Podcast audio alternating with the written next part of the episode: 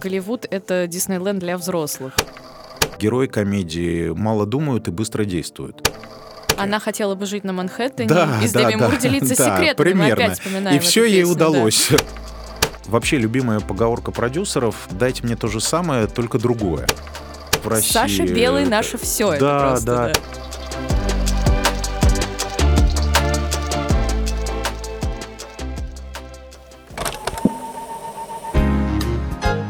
Привет! Вы слушаете подкаст «Ворона желает знать». Вместе с учеными из Высшей школы экономики мы говорим о современных явлениях, пытаемся разобраться в том, что такое осознанное потребление, чем вызван сериальный бум и почему мы живем в эпоху постправды.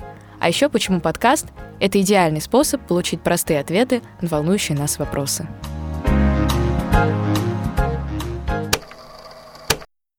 Вы слушаете новый эпизод подкаста «Ворона желает знать», и сегодняшний выпуск у нас с таким золотым шлейфом э, роскоши и блеска, в общем, одним словом, аромат Голливуда.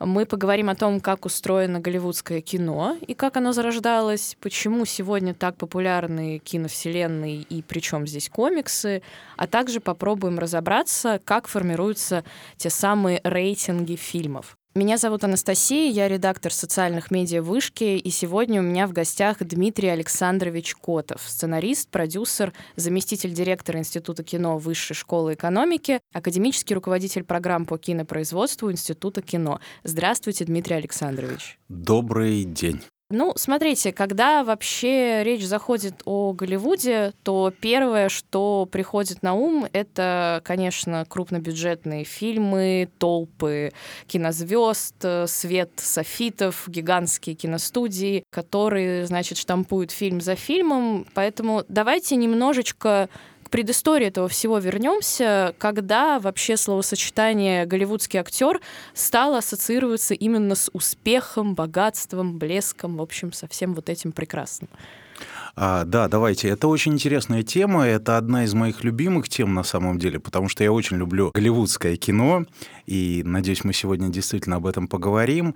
И э, Голливуд обычно называют фабрика звезд. И тут оба слова правда. И фабрика, потому что это действительно большой конвейер, мощный конвейер, который, ну, как э, вы Производит, верно сказали, да. производит, э, просто, можно сказать, даже не побояться, штампует один фильм за другим, э, а с другой стороны и слово звезд тоже ключевое, потому что если бы не было звезд, э, собственно говоря, не было бы того самого Голливуда, ну, который мы хорошо знаем. И вообще э, система звезд, она связана с студийной системой, так называемой Голливуда, э, которая начала организовываться в так называемый как раз-таки золотой век Голливуда. Мгм, вот о нем мы сегодня как раз и Э, поговорим. Да, и он датируется, его начало датируется где-то примерно 1928 год. Это создание РКО Pictures, э, одной из э, студий, которая вошла в так называемую большую шестерку. Сейчас она не входит в эту когорту топовых э, студийных Мгм. компаний, но вот когда-то она была одной из первых. И примерно вот эта система студийная в первом своем э, приближении, вот именно в виде некого золотого века, как мы его называем, э, Голливуда работала где-то примерно до конца 49 года. В чем, собственно говоря, суть этой студийной системы была? А, Существовало, ну, на тот момент пять э, больших студий, их так называли «Большая пятерка», MGM, Paramount, Fox, Warner Brothers и вот РКО, а, вот эта студия. И эти пять студий были монополистами, потому что они не только производили фильмы, но тогда еще эти студии владели кинотеатрами. А, То есть не было интересно. разделения, э, собственно говоря, вот это разделение, оно и разрушило эту студийную систему, э, значит, а тогда в 1928 году, ну, логично, что кто снимал, тот и показывал. И, в общем, сами снимали, сами на этом денежку и зарабатывали. Хорошая схема, между прочим, такая рабочая. Она более чем рабочая, она просто отличная схема была, э, ну, для, э, с точки зрения студии, потому что, э, ну, во-первых, они обладали большими студийными комплексами, то есть до сих пор, ну, вот если пойти в какой-нибудь, на экскурсию в парк, там, Warner Brothers или там Universal Pictures, то это целые, ну, студийные городки такие, да, где есть павильоны, где есть какие-то там аттракционы, где, ну, вот как мы в старых фильмах смотрим, ездят ходят такие тележки между студиями ну там, вот, и так далее. Кстати и так далее. говоря, Хью Джекман сказал, что Голливуд — это Диснейленд для взрослых. Да, я абсолютно согласен с его выражением, потому что, ну, в какой-то степени это действительно сказка, в которую мечтал попасть каждый. Поэтому, конечно, э, денег было много, но при этом эти денежки надо было отбивать. И поэтому с режиссерами и актерами заключались э, долгосрочные контракты, и актеры, в общем, в какой-то степени находились в рабстве. Потому что очень часто у них были э, эксклюзивные контракты со студиями, и еще более того, собственно говоря, студийная система, э, вернее, система звезд началась именно с того, что фактически вот эти крупные студии брали no-name мальчиков и девочек, их там, раскручивали. Их раскручивали. Прям фабрика звезд наши дни, которая э, была. Абсолютно. И более того, они фактически придумывали им э, имена, ну, такие выигрышные. Это, знаете, еще от цирка пошло. В цирке любили такое, значит, там прима там такая-то, uh-huh, там, uh-huh. да, или там еще какое-нибудь звучное название. Вот, поэтому это были такие звучные имена, которые красиво выглядели бы на афишах, э, они должны быть, бы, э, быть очень привлекательными, и э, в какой-то степени фактически пиар-агенты менеджеры, они выстраивали биографию. И в этом плане э, звезды были очень зависимы. И, кстати говоря, в этом отношении вот первыми, кто, собственно говоря, возмутились против этой системы, были всем нам, ну, я надеюсь, хорошо известные, это Чарли Чаплин, mm-hmm. Мэри Пикфорд, Дуглас Фербанк и Дэвид Уорк Гриффит. А, ну, Гриффит — это режиссер, а остальные вышеназванные — это все актеры. Ну, а особенности а, Чарли Чаплин, я думаю, что это имя точно известно каждому. конечно. Кажется. В этом плане они аж в 1919 году уже создали United Artists, э, такую компанию, такую студию, которая как раз именно потому, что эти звезды первой величины были недовольны диктатом со стороны коммерчески ориентированных киномагнатов, они хотели заниматься творчеством, они хотели больше свободы, они хотели каждый раз подбирать тот проект, который им нравится и в котором им интересно сниматься, и ту историю, которую им интересно рассказывать, а они не хотели быть рабами вот этой вот э, системы студийной. Но и... подождите, вот Чарли Чаплин, Чаплин, он же тоже в какой-то момент все-таки стал заложником э, образа. Ну, тут, как говорится, из одной крайности в другую, да. да. То есть ты со, с одной стороны бьешься за самостоятельность, потом создаешь какой-то такой независимый образ, который потом начинает всем нравиться, ты начинаешь его тиражировать, и потом, в общем, не успел оглянуться и стал заложником этого образа. И тебя уже запомнят, да, как э, какого-то мужчину во фраке и забавном котелочке. Да, да, да. Это с одной стороны. Это вот был первый такой момент, который который начал подтачивать чуть-чуть вот эту вот голливудскую систему. А второй момент э, — это, собственно говоря, как раз в 1938 году против Paramount Pictures был начат процесс, который затянулся на 10 лет. Процесс был инициирован Верховным судом США, и он признал как раз, что Paramount Pictures нарушает закон о свободе конкуренции и потребовал, что все, ребят, нельзя так, чтобы в одной компании были и кинотеатры, и, э, собственно, вы производили. То есть вы монополисты. И в конце концов, вот в 1954 году последние кинотеатры были отделены от студий, и поэтому вот на этом золотой век Голливуда, первом приближении, первое такое появление студийной системы начало заканчиваться, потому что прибыли стали резко падать. Если раньше, когда у тебя были свои кинотеатры, ты мог к одному сильному фильму в нагрузочку дать еще там э, пару штучку, а то и десяточек каких-нибудь средненьких Не, фильмов. Это очень хорошо, для меня это прям открытием. Да, и куда, говоря. как говорится, кинотеатрам угу. было деваться. То есть сейчас кинотеатры начали быть разборчивыми и говорить, что ну вот хорошие фильмы нам нужны, а не хорошие не нужны. И, в общем, прибыль киностудии стала резко падать. Э, вот говорят даже, что до 90% начала падать. Да еще к тому же, ну вот мы говорим, что отделение кинотеатров произошло в 1954 году, а это уже на минуточку и телевидение появилось. Да, в Америке. пошла мощнейшая конкуренция, да, надо сказать. То, угу. то, до кучи еще и э, конкуренция с телевидением пошла. И вот в совокупности эти факторы привели к тому, что, с одной стороны, студии были вынуждены расторгнуть долгосрочные контракты с актерами и режиссерами, а с другой стороны, ну, звезда — это ж лицо фильма, и поэтому, а как быть? Ну, в общем, без звезды ты не продашь фильм, и поэтому в этот момент, вот как раз где-то э, в середине прошлого века, там ближе к 50-м годам, ставки звезд начали дико расти опережая ставки э, гонораров э, режиссеров, А-а-а. сценаристов, продюсеров и так далее и тому подобное. Потому что звезды почувствовали себя свободными, они почувствовали, что они могут переговариваться, хочешь с этой студией, хочешь с другой, хочешь с третьей. И если он действительно звезда, или она действительно звезда, то диктовать условия. И понимая, что от них все зависит, вот в этот момент произошел небывалый рост гонораров звезд первой величины, то есть они просто ушли в отрыв. А вместе с ними самыми могущественными людьми в Голливуде стали агенты. Да, а, кстати, которые как раз все это и Ну, которые торгуются, да, да разруливают да, да. все проблемы и, в общем, договариваются, потому что если ты э, дружишь с агентом, если ты можешь договориться, ты можешь заполучить свой проект э, настоящую звезду и, соответственно, получить э, прибыль.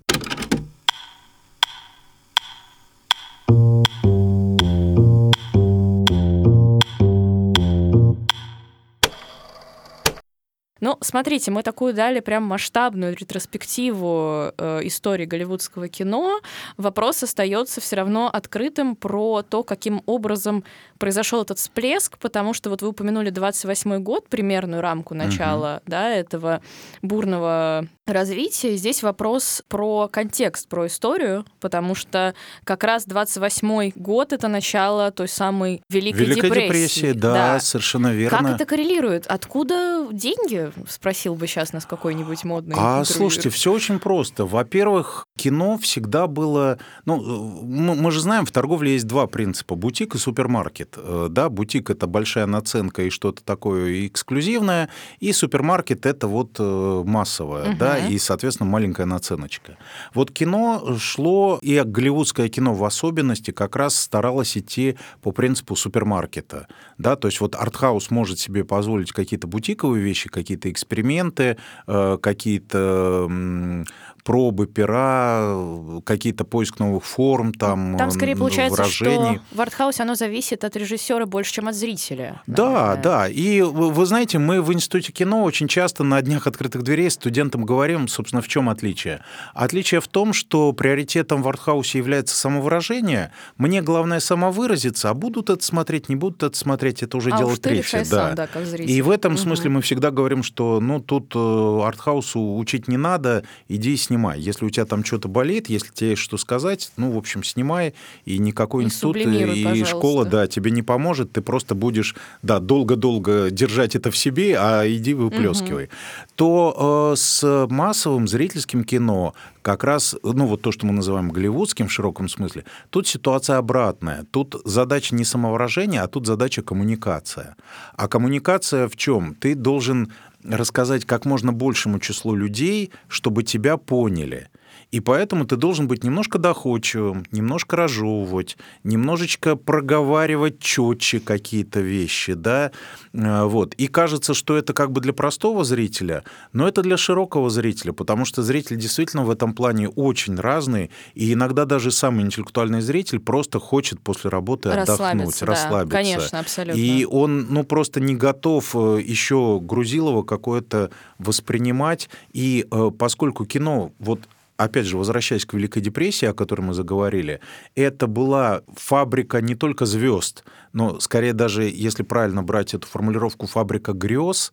А что такое грез? Это вот, кстати, вот опять сейчас последний э, год э, модная тема эскапизма. Это попытка хотя бы на час на полтора убежать от реалий. Угу. Ну, то есть зачем я пришел убежать от реалий, а вы мне там свалку показываете? Да, я или хочу... мне предлагаете 4 часа на фильме Андрей Рублев, например. Да, да, я хочу сказку, я угу. хочу хотя бы эти полтора часа побыть в грезах, побыть вот в этой какой-то волшебной сказке, вздохнуть, вернуться в свои реалии, как бы, да, и потом ровно до следующего сеанса э, ждать, когда я смогу снова оторваться от этой реальности и погрузиться в сказку. И э, в этом смысле кино выполняло, конечно, колоссальную психотерапевтическую и даже утешительную функцию, потому что, соответственно, зритель шел, ну, хотя бы какой-то лучик света где-то увидеть. Угу. Почему отсюда и хэппи-энды вот эти голливудские любимые, и вот все вот это прочее.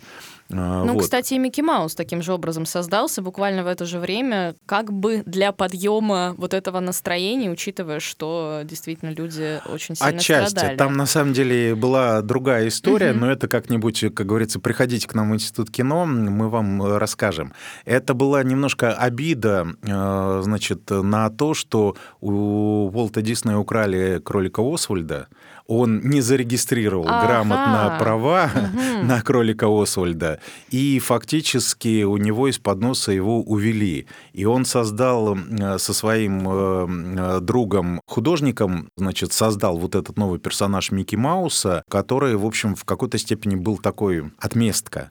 Но, с другой стороны, и правда то, что вы сказали, да, потому что, ну, отместка отместкой, но пазл вторая сошелся, функция, да, да, да, пазл сошелся, потому что действительно это был такой весельчак, который ввел зрителей вот в какую-то такую искрометную э, историю, э, да, где можно было там разруливать все проблемы, побеждать зло там да, и маленький прочее, мышонок прочее. против всех, и у него это получалось, да, сказка да, со счастливым да, концом. Ну, э, слушайте, это такой э, интересный получился тизер, спойлер, сейчас поговорим э, киношными терминами, да, э, для какого-нибудь другого выпуска по истории мультипликации, вот. Да, да, Поэтому да. это уже отложим на следующий выпуск.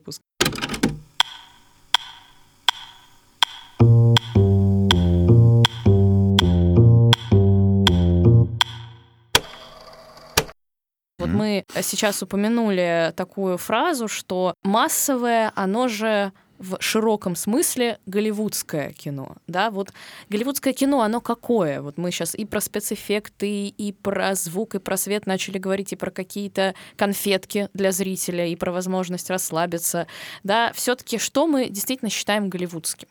Ну, в первую очередь, голливудским кино, э, голливудским кино мы считаем сказку. Ну, в широком смысле этого слова это не обязательно прям сказка-сказка, потому что, ну, ромкомы, романтические истории, это тоже в какой-то степени сказки про то, как э, Золушка и принц наконец-то встретились. И пусть это даже современные Золушка и принц, которые живут там на Манхэттене в Нью-Йорке. Она хотела бы жить на Манхэттене, да, и с да, Деми да, Мур делиться да, секретами. примерно. Мы опять И все ей песню, удалось, да. когда она встретила э, прекрасного принца. Поэтому это мечта.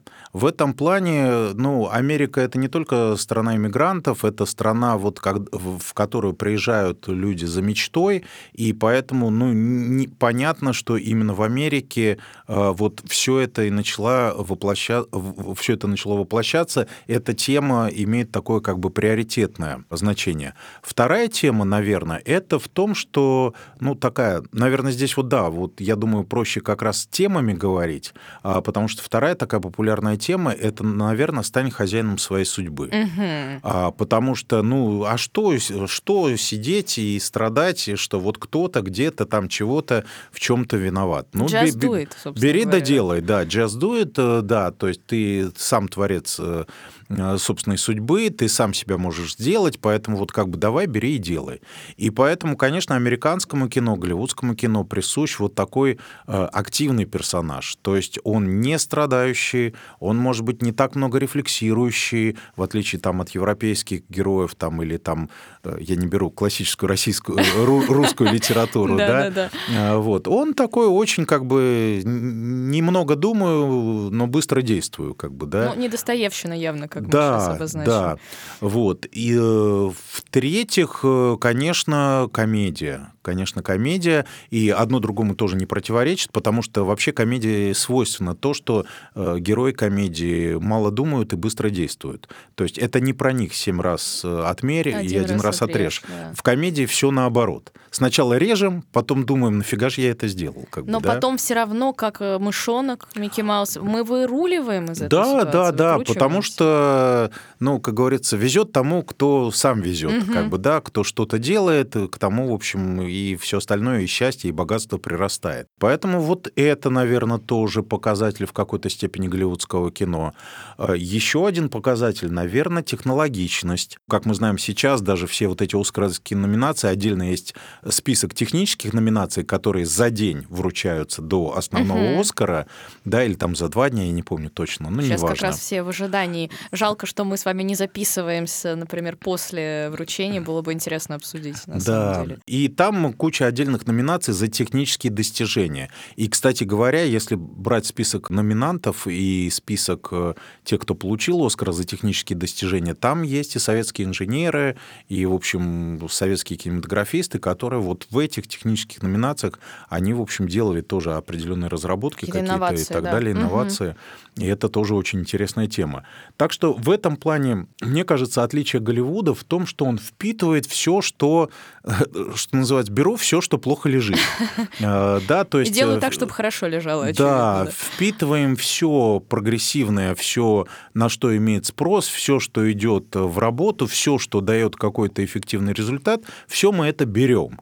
И в этом плане Голливуд по всему миру, наверное, все это собирает. Собрал, да. Ну вот, кстати, я буквально перед э, записью нашего выпуска посмотрела самые кассовые фильмы 2022 года. Mm-hmm. Это были «Аватар 2», «Топ Ган Мэверик» и «Мир юрского периода господства». Да? Mm-hmm. Ну, опять все голливудское, да. Опять э, фактически все ремейки. Опять все ремейки, да, я тоже об этом подумала, что опять это так или иначе связано с продолжением чего-то уже выстрелившего. И посмотрела по статистике, что вот эти три фильма, они собрали каждый более одного миллиарда долларов. «Аватар 2» так вообще более двух миллиардов долларов. Угу. В чем вот прям такая популярность их? Почему именно эти фильмы, как вы думаете? И вообще долго ли будут играть на вот этих струнах продолжение голливудские режиссеры, да, и компании? Я думаю, будут играть всегда. Угу. То есть это не закончится никогда. Как и форсаж надо... какой-нибудь, да, который и, там... и это надо с этим уже смириться.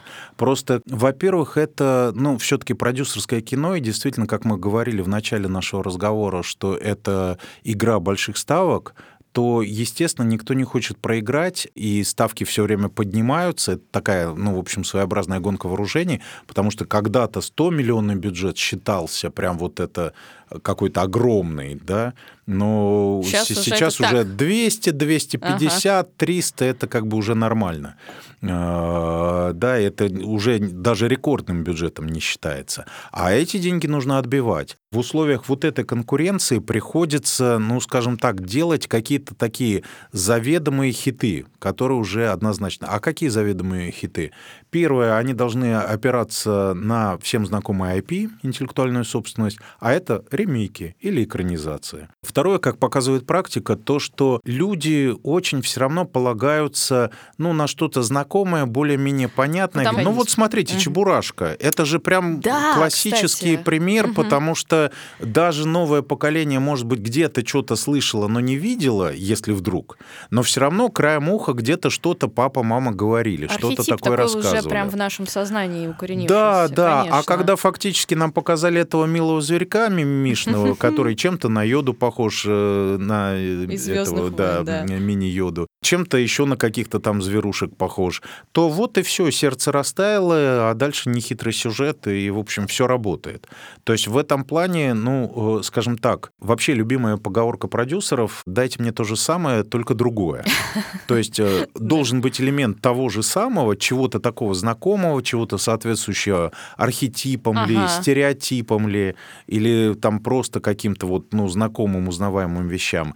И, но другое, это вот, ну, какой-то элемент новизны, но дозированный. Ну, и плюс у них очень была классная пиар-компания, они всячески, я смотрела, все время вбрасывали такую историю о подготовке фильма, да, о том, что в реальности пришлось там на улицу, не знаю, несколько фур, э, значит, этих собрать э, апельсинов и тоннами просто вывалить их на какие-то там э, отдельно собранные городки специально для этого. Да, совершенно верно. И здесь э, вот как раз раз надо говорить о том, что когда идет игра больших ставок, когда вот, ну, действительно, Чебурашка изначально шел на рекорд, конечно, никто не ожидал 6 миллиардов. Э, никто но, не ожидал, что это станет самым кассовым Да, вообще. все думали, ну, три с половиной будет хорошо, как бы, да. Но, тем не менее, когда идет такой заход уже, ну, в общем, мы делаем ставки на большой выигрыш, то здесь, конечно, маркетинг подключается по полной программе. А маркетинг сейчас это уже фактически, ну, грубо говоря, начинается с намерений. То есть мы еще даже кастинг не сделали, но вот как сейчас вот все обсуждают, кого же кастингуют на новую фантастическую да, да, да, четверку. Да, да. И вокруг этого уже столько шума идет, что уже хочется сказать, ну давайте уже говорите, кого вы там откастинговали, потом быстрее снимайте и давайте уже показывайте.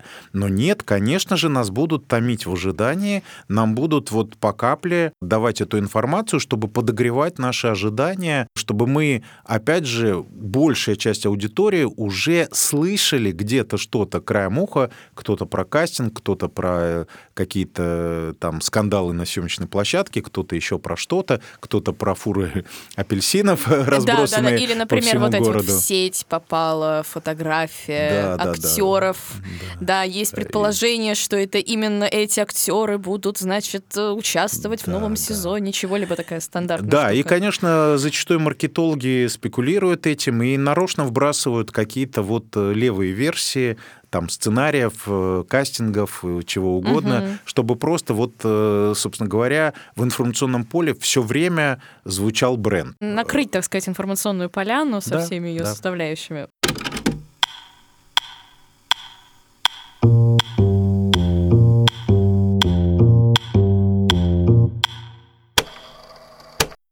Ну хорошо. А вот если мы говорим про как раз э, мы упомянули йоду, упомянули Звездные войны, это же тоже относим к киновселенным, да. Mm-hmm. Но сейчас у нас, в принципе, киновселенные, как я понимаю, они базируются на комиксах чаще всего, или нет? Я думаю, что киновселенные, ну, во-первых, правда на комиксах, это однозначно точно, но еще не только на комиксах, наверное, на всем, что имеет э, потенциал расширения. Потому что зачем вообще нужны эти вселенные? Фактически, чтобы потребителя, ну то есть зрителя, не отпускать чтобы он, условно говоря, вот э, любит Гарри Поттера, а вот тебе еще и фантастические твари. Угу. Любишь ты там Звездные войны, а вон тебе еще и Мандалорец. Чтобы фактически удерживать зрителя. И э, почему вот э, Кевин Файги, который, ну, как бы демиург считается Марвел вселенной, да, э, почему он, собственно говоря, вот это все сшивает, на фазы разбивает и так далее. А потому что, чтобы мы э, не просто один фильм посмотрели и ушли, а чтобы мы были подсажены. Ну, Такая игла прям наркотическая, да, да. Фактически наркотическая игла. Мы были подсажены на один фильм за другом, и чтобы все это составляло вот тот самый единый какой-то мир, единую вселенную, в которую, может быть, нам хочется в ней бывать периодически и захаживать туда не один раз, а несколько раз. Поэтому это может быть и книжка, как Гарри Поттер, это может быть и вот сейчас, э, если вот э, фильм про Барби выстрелит с Марго Робби. И, кстати говоря, вот тоже там же этот маркетинговый ход по полной программе, да? Конечно. Все ведь эти фотографии, никто вроде бы ничего не знает, но очень забавно забавные вот эти кадры со съемок. Э, и опять же, звезды те самые, да, Райан да, Гослинг, да, Марго да. Робби. Вот, потому что, ну, удалось же фактически трансформеры сделать из машинок. Да. А, соответственно, почему из Барби сейчас не сделать свою вселенную, вот такую Барби-вселенную, в которой будут жить не только Барби и Кен, а еще там э, колоссальное количество разных персонажей, которые вот э, появятся. Да, и опять песню вспомним, какую-нибудь I'm a Barbie Girl in да, a Barbie да, World, да, да ну да. что-нибудь такое. Ну, хорошо, мне теперь хочется дойти до такой животрепещущей все время темы, да, это те самые рейтинги. Угу. Да, рейтинги, как они формируются. Есть всегда, как говорят сейчас, много вопросиков к ним. Особенно, ну, у нас э, в России очень популярен кинопоиск, и зритель массовый, он на него часто опирается. В чем здесь проблема вообще? Вот можно как-то судить о фильме, да, я вот здесь тоже прям открыла в студии в режиме реального времени рейтинг кинопоиска 250 лучших картин. Рейтинг составлен по результатам голосования посетителей сайта. Мгм. Написано во вступлении. И дальше, например, первое место занимает «Зеленая миля» 9,2, список Шиндлера 9,1 и «Побег из Шоушенка» 9, да? Вообще, значит ли это, что, например, там «Властелин колец» или «Интерстеллар» — это уже худшее кино, которые идут дальше в рейтинге, чем, например, «Зеленая миля»? Вообще это ничего не значит, и все эти рейтинги условные. Я вот, поскольку являюсь кандидатом социологических наук, у нас, у социологов, есть такое понятие, как репрезентативность. Мгм. Насколько как бы вы можете эти данные Перенести на этой на- короткой выборке перенести на более широкую выборку? То есть отражают ли состав зрителей кинопоиска по гендерному принципу, по возрастному принципу, там еще по какому-то принципу, да, Ту отражают ли они да. генеральную совокупность э, всей аудитории, которая ходит в кино. Я подписан на кинопоиск, я даже что-то там смотрю периодически, какие-то проекты, сериальчики там э, и так далее. Но я, по-моему, раза два вот прям мне захотелось поставить оценку. И я поставил, ну, оценку на кинопоиске. В остальных случаях, ну, просто некогда, лень, я просто не ставлю оценку. А это же все учитывается. Я посмотрел, мне, может быть, что-то прям сильно понравилось, и я даже, может быть, там со студентами своими в институте кино это обсудил, или там в соцсетях написал восторженный какой-то отзыв, что вот, мне понравилось там и так далее. В этом плане э, такой маленький офф-топ. Я, мне кажется, один из немногих мужчин, которые смотрят турецкий сериал «Постучись в мою дверь». Вот, Вы потому что... разрушили сейчас стереотип, кстати. Да, потому что мне просто в какой-то момент стало чисто профессионально дико любопытно, как же так можно держать э, внимание на протяжении такого количества серий. И я так решил, я заставлю себя досмотреть. Я, правда, сейчас... Получилось? Нет, я на 139 серии из 160. Ох, ну вы вообще дошли прям до Да, приличного и, вообще и, по- показателя. по-моему, я сломался, но из спортивного интереса, наверное, я все-таки потихонечку как-то его досмотрю.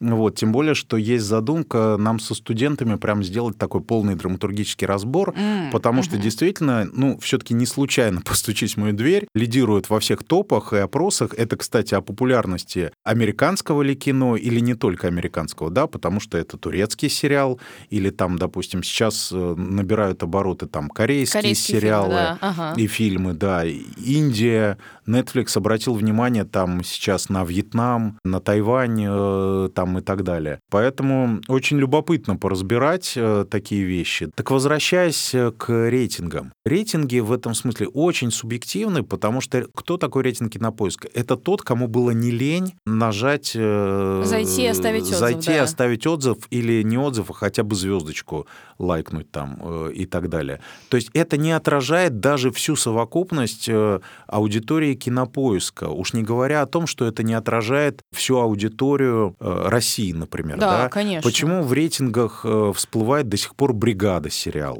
Потому что его смотрят в России. Саша Белый Э, наше все. это Да, просто, да. да. Его по-прежнему смотрят и пересматривают э, в России, хотя, казалось бы, ну, в общем, ну, так, если быть объективными, вроде бы кажется, что это морально устаревшее уже все. Ну, конечно, Э, абсолютно. Да, это уже такой как бы исторический экскурс, да, в 90-е там. И действительно, он отразил свое время, да. Но он сделан прям по классике такого гангстерского кино, такой пробная версия крестного отца. Давайте говорить так. Э, Либо так, либо почему-то даже в большей степени вспоминается мой любимый фильм «Однажды в Америке» А, да, Серджио кстати Леоне, говоря, потому что те же Робертом четверо Ниро, друзей, да. да, с Робертом Де Ниро, и тоже у них, в общем, непростые там отношения, и вместе они там росли и так далее, и так далее. Тоже такая история через года, которая шла э, и прочее. Поэтому тут много, может быть, действительно параллелей. И в этом плане мы тоже студентов, на самом деле, ругаем. Наших студентов Института кино. Вот э, с этого учебного года мы открыли и бакалавриат по кинопроизводству, а не только магистратуру, которая в предыдущие годы была. Соответственно, мы им все время говорим, ребят, ну вот как бы это не объективный показатель. Даже MDB, который имеет более широкую выборку э, пользователей, это тоже не объективный выбор, потому что это выбор только тех, кому не лень вот э, поставить этот отзыв. На самом деле кино проверяется временем, потому что, ну, сейчас кажется, что это выдающееся кино, и он даже, может быть, Оскара получил там за какой-нибудь 98 год, как бы, да, а потом через 10-15 лет просто никто не вспомнит этот фильм.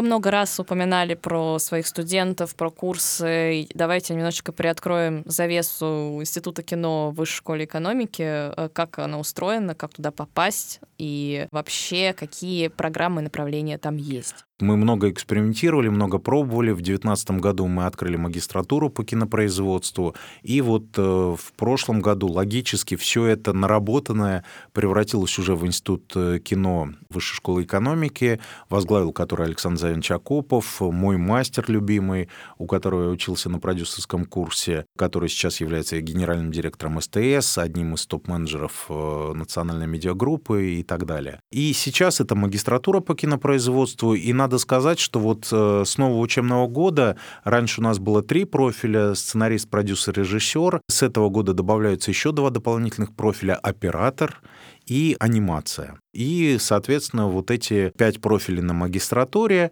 и программа бакалавриата по кинопроизводству, она пока сценарист, продюсер, режиссер, хотя, я думаю, за четыре года... А, Там все поменяется да, у студентов, Во-первых, все да. поменяется, мы добавим. Есть прекрасная такая вещь, как дисциплины по выбору, которые каждый год можно добавлять, менять, корректировать там и так далее. Ну и вообще сейчас ориентир такой, что на программах по кинопроизводству мы стараемся готовить универсальных специалистов, потому что ты ну вот, либо как шоураннер в одном лице, режиссер и сценарист и продюсер, да, а, либо, опять же, вот мы считаем, что там все наши студенты должны быть и пишущими, и знать, как камеру включить, как снять там и так далее. Мастер на все руки, да. Да, мастер на все руки — это очень сегодня такая прогрессирующая тенденция. И плюс э, с этого учебного года впервые в Вышке э, открылось э, направление, специалитет по подготовке актеров. То есть у многих еще предубеждения, что все удивляются очень, как так вышка готовит актеров, да, теперь готовят. Светлана Ефремова-Рид, которая также является деканом актерского факультета в Фуллертоне в Соединенных Штатах Америки. А, она наша соотечественница, а, она живет на две страны, и в этом плане она, в общем, совмещает э, все лучшее, что наработано. То есть э, там... И американскую, и российскую традицию, да? Да, то есть и Станиславского, угу. и Майзнера, и Такеши Судзуки, и поэтому действительно э, как бы мы готовим прежде всего киноактеров, актеров кино и сериалов, потому что спрос на это очень большой, контент становится все больше, платформы развиваются и так далее. Традиционно в вышке общеуниверситетский день — это э, где-то середина марта. В этом году, по-моему, это 12 марта. Тоже всех приглашаем на Дни открытых дверей, где мы, в общем, все подробности о наших программах э, обязательно расскажем и будем рады увидеть э, всех, кто хочет вот погрузиться в этот волшебный мир кино.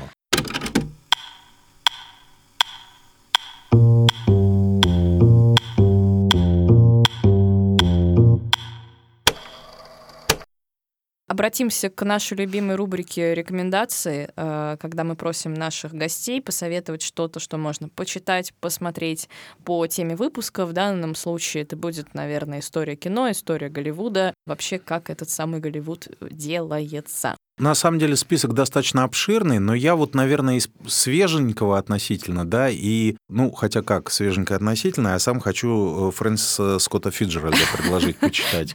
Оно а, всегда свеженькое. Да, потому что, на мой взгляд, э, вот две его замечательных э, произведения, это «Великий Гэтсби» и в виде книги, и в виде, естественно, фильма с, Ди Каприо, да, а, значит, и еще «Последний магнат», который также есть и, собственно говоря, как э, роман «Последний магнат», и есть сериал Prime Video. Э, к сожалению, после первого сезона его закрыли, но там играет очень такой красавчик э, Мэтт Бомер, и вот девочка, которая Эмили в Париже играет, э, Лили Коллинз, э, да, они играют как раз такую пару. Это тоже вот как раз там ты смотришь, и это вот эпоха зарождения Голливуда. Вот как раз в Голливуд в своем вот таком самом ярчайшем проявлении. Ну и, кстати говоря, вот э, Ди Каприо, ему, мне кажется, вообще идут смокинги, и вот да, эта эпоха... Да, мне кажется, вообще все идет. Да, под лицу все к лицу. Да, да, да. да, потому что, конечно, вот если по нашей теме, то это «Авиатор», я бы пересмотрел. Да, Кстати говоря, фантастика. вот тот герой, который он играет, он имеет непосредственное отношение к студии РКО, о которой мы говорили, которая вот Мгм. входила изначально в ту самую большую шестерку. И, может быть, в «Авиаторе» как раз есть намеки, что произошло с этой студией. Не буду спойлерить, э, посмотрите. Ну, «Вавилон», конечно, который сейчас э, вышел, выходит, ну, в общем, где-то он там недалеко от нас. В общем, если покопаться, наверное, можно найти. И э, еще мне нравится то, что делает шоураннер Райан Мерфи. Многие его знают, там как бы американская история ужасов, и там Мгм. Гли э, сериал, и там куча еще. Он ну, в этом смысле очень плодовитый. У него есть сериал «Голливуд», который не закрыт после первого сезона, но как бы кроме первого сезона, пока второго еще нет. Но и официально он не закрыт. Это такая фантазия, она вот по принципу вот if, что если бы в Голливуде давали дорогу меньшинствам, э, да, интересно. причем меньшинствам всего рода, и религиозным, афроамериканцам давали дорогу, и национальным меньшинствам давали главные роли, и так далее, и так далее. То есть это такая как бы предположительная сказка о Голливуде. И, конечно, это все вымысел, это все такая как бы фантазия об идеальном-идеальном Голливуде, каким он на самом деле не являлся. Но между делом в этой сказке они какие-то реалии, какую-то атмосферу вот этого золотого Голливуда на самом деле тоже передают. Очень И- интересная история, Да, правда. тут, с одной стороны, очень важно не запутаться и понимать, что сериал «Голливуд» — это такое, ну, зазеркалье, Алиса в зазеркалье попала Голливуда, как бы, да. Но, с другой стороны, стилизация там абсолютно соответствует вот эпохе, тому времени, костюмы, манеры там и какие-то вечеринки, и все это очень э, выигрышное. И в этом смысле я бы посоветовал э, посмотреть. Да, Очень спасибо любопытно. большое. Мне кажется, это вообще такая очень интересная рекомендация. У нас зритель, я думаю, точно что-нибудь выберет, что ему подойдет. Я думаю, что логичным завершением нашего выпуска немножко такая философская нота э, накрыла меня сейчас вопросом, что делает вечное кино вечным? Такой вот вопрос. Проверка временем. Наверное, вот такой будет ответ сегодня. Опять же, если резюмировать весь наш разговор и о рейтингах, и о том, что такое голливудское кино. Потому что действительно, в общем, только проверка временем э, расставляет все на свои места. Да. Посмотрим, вдруг нам удастся собраться с вами лет так через 20 и поговорить о каком-нибудь «Аватаре 2», подумать вообще, прошел ли он проверку временем или нет. Это был очередной выпуск подкаста «Ворона желает знать Высшей школы экономики». Сегодня у нас в гостях был Дмитрий Александрович Котов. Спасибо вам большое. Спасибо. Ну и, как всегда, нам очень важно получать э, обратную связь от наших слушателей, поэтому оставляйте свои комментарии, делитесь впечатлениями от выпуска и, конечно же, слушайте наш подкаст на всех возможных платформах ВКонтакте, Apple, Google, Яндекс. До встречи! До свидания.